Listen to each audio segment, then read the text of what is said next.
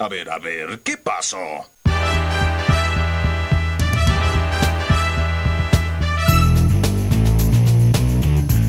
Un poco de noticias en Crash Radio acá en No Te Compliques de 18 a 19. ¿Las chicas superpoderosas son bombón burbuja ahí? Falopa. No, pará, Pachu, no, no, no, no. Chicas Superpoderosas, la famosa serie animada tendrá su live action. El proyecto de la productora CW ya reveló qué actrices interpretarán a Bombón, Burbuja y Bellota en el live action de las chicas superpoderosas. Está íntegramente basado en la serie animada que se estrenó en Cartoon Network en el año 1998.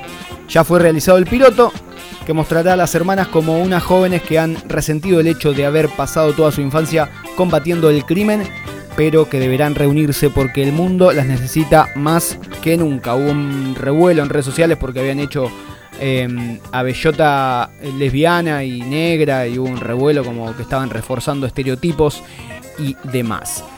Caruso Lombardi a Europa es la pregunta.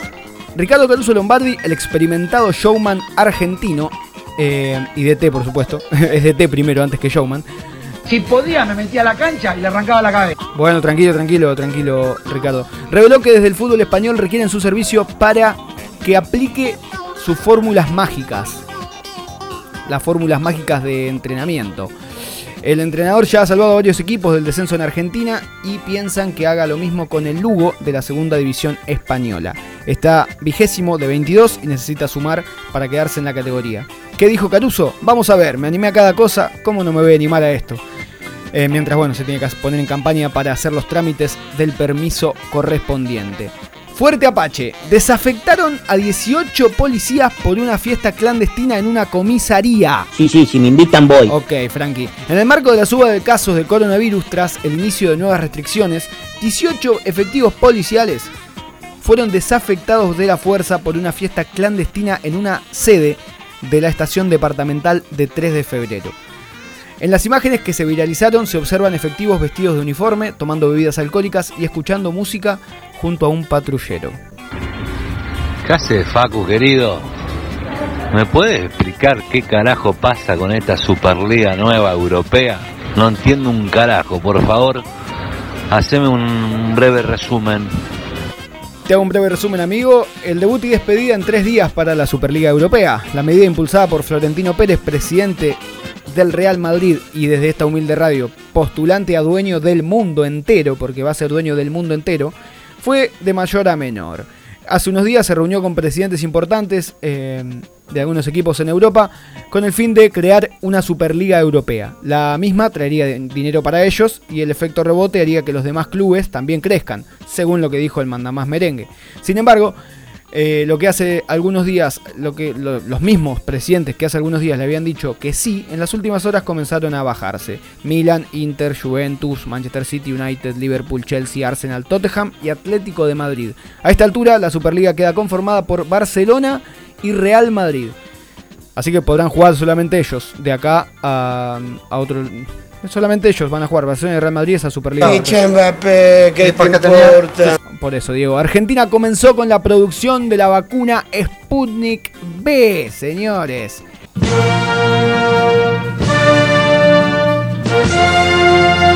Claro que sí, suena el himno para esta noticia.